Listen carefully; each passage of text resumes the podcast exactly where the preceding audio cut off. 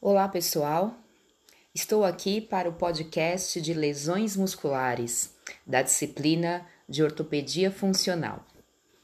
As lesões musculares são a principal causa de lesão e afastamento nos esportes. Elas acontecem quando o atleta muda de direção em situações de aceleração e desaceleração, nos sprints, né, que são aqueles tiros nas corridas, e principalmente nas situações, gestos esportivos que envolvem a contração excêntrica.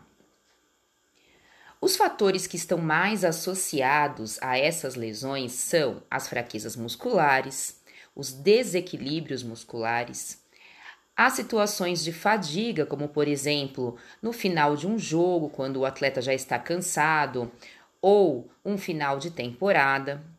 Após um longo período de inatividade, quando a pessoa resolve praticar uma atividade física, por exemplo, aqueles atletas de final de semana, pessoas que estão sem condicionamento físico para fazer uma determinada atividade, portanto, a idade mais avançada pode ser um fator também.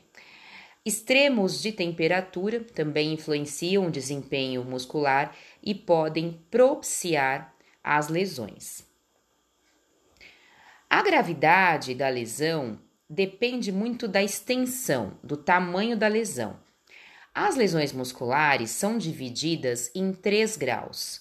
O grau 1, ou grau leve, é um estiramento leve da musculatura.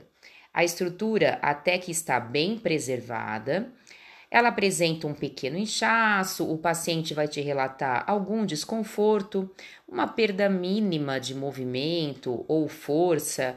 Ele vai conseguir deambular, mas com mínimo desconforto, com muito pouca perda de função. Já no grau 2, é uma ruptura de fibras parcial, mas com menos de 50% das fibras comprometidas. A perda de função já é bem significativa.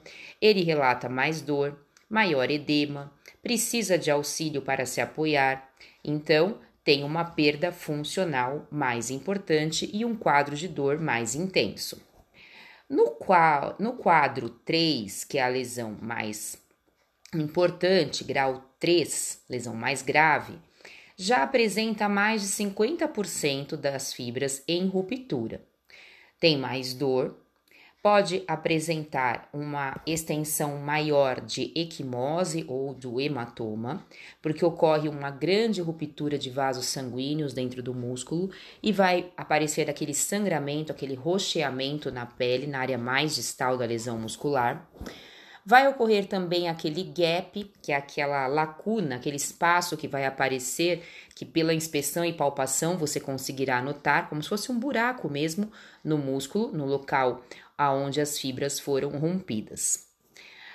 Os músculos que são comumente mais lesados são os músculos dos membros inferiores e são os músculos biarticulares que estão predispostos a mais lesões quando submetidos ao controle excêntrico.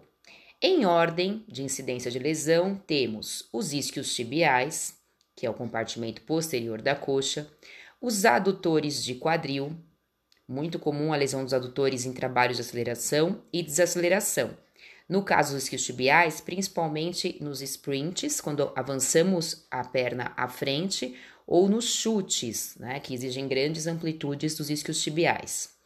O reto femoral é o principal músculo lesionado no quadríceps, porque ele é biarticular, também muito lesionado em saltos, aceleração e desaceleração, ou até mesmo nos chutes, na fase excêntrica do controle do chute.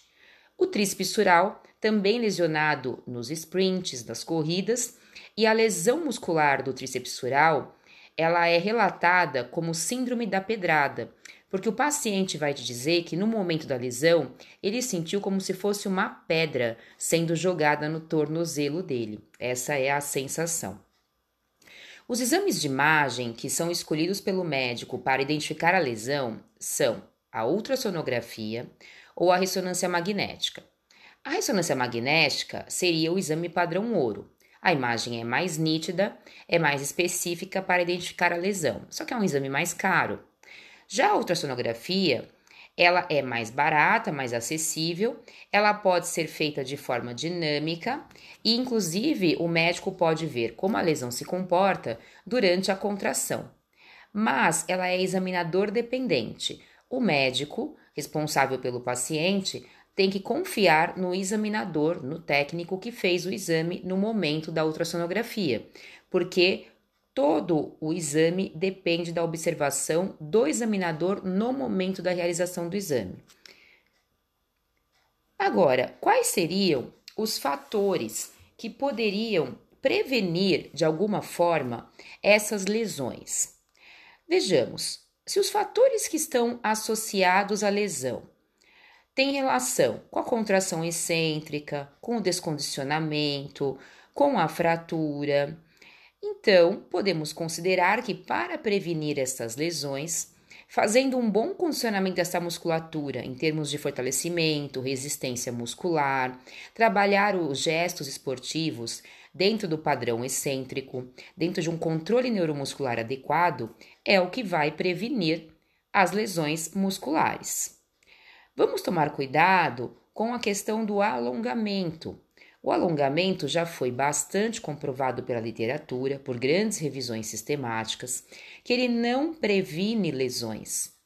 O alongamento dinâmico pode ser usado como um aquecimento para melhorar a performance muscular, a elasticidade da musculatura, mas vocês não podem afirmar que o alongamento estático ou dinâmico previne lesões.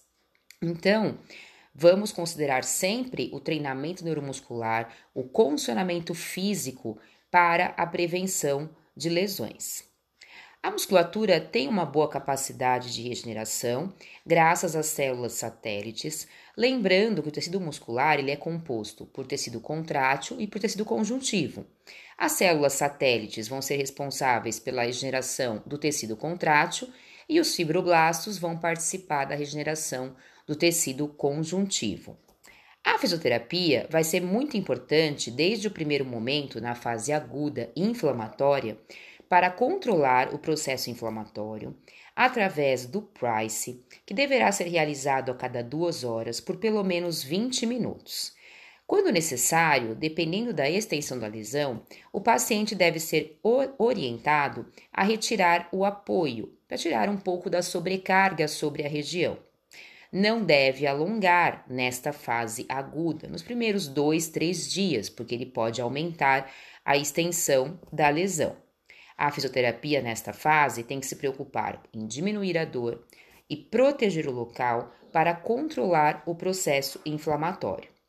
Num segundo momento, se o paciente se recuperou bem, sem intercorrências nesses primeiros dois, três dias, que é a fase aguda, a fisioterapia vai começar a se preocupar com a recuperação da função, recuperar força gradualmente e mobilidade, podendo instituir aí exercícios isométricos isotônicos sem carga inicialmente e exercícios que não provoquem dor neste paciente.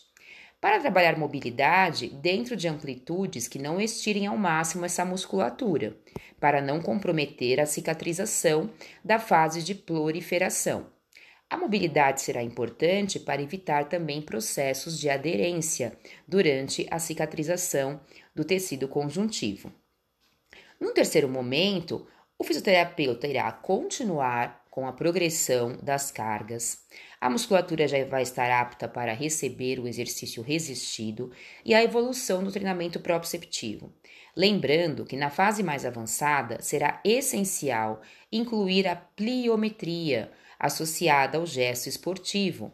Portanto, devem ser incluídos os gestos que incluem os movimentos excêntricos, as mudanças de direção, a aceleração e desaceleração, os sprints, buscando sempre a especificidade do gesto esportivo para o qual o paciente deseja retornar.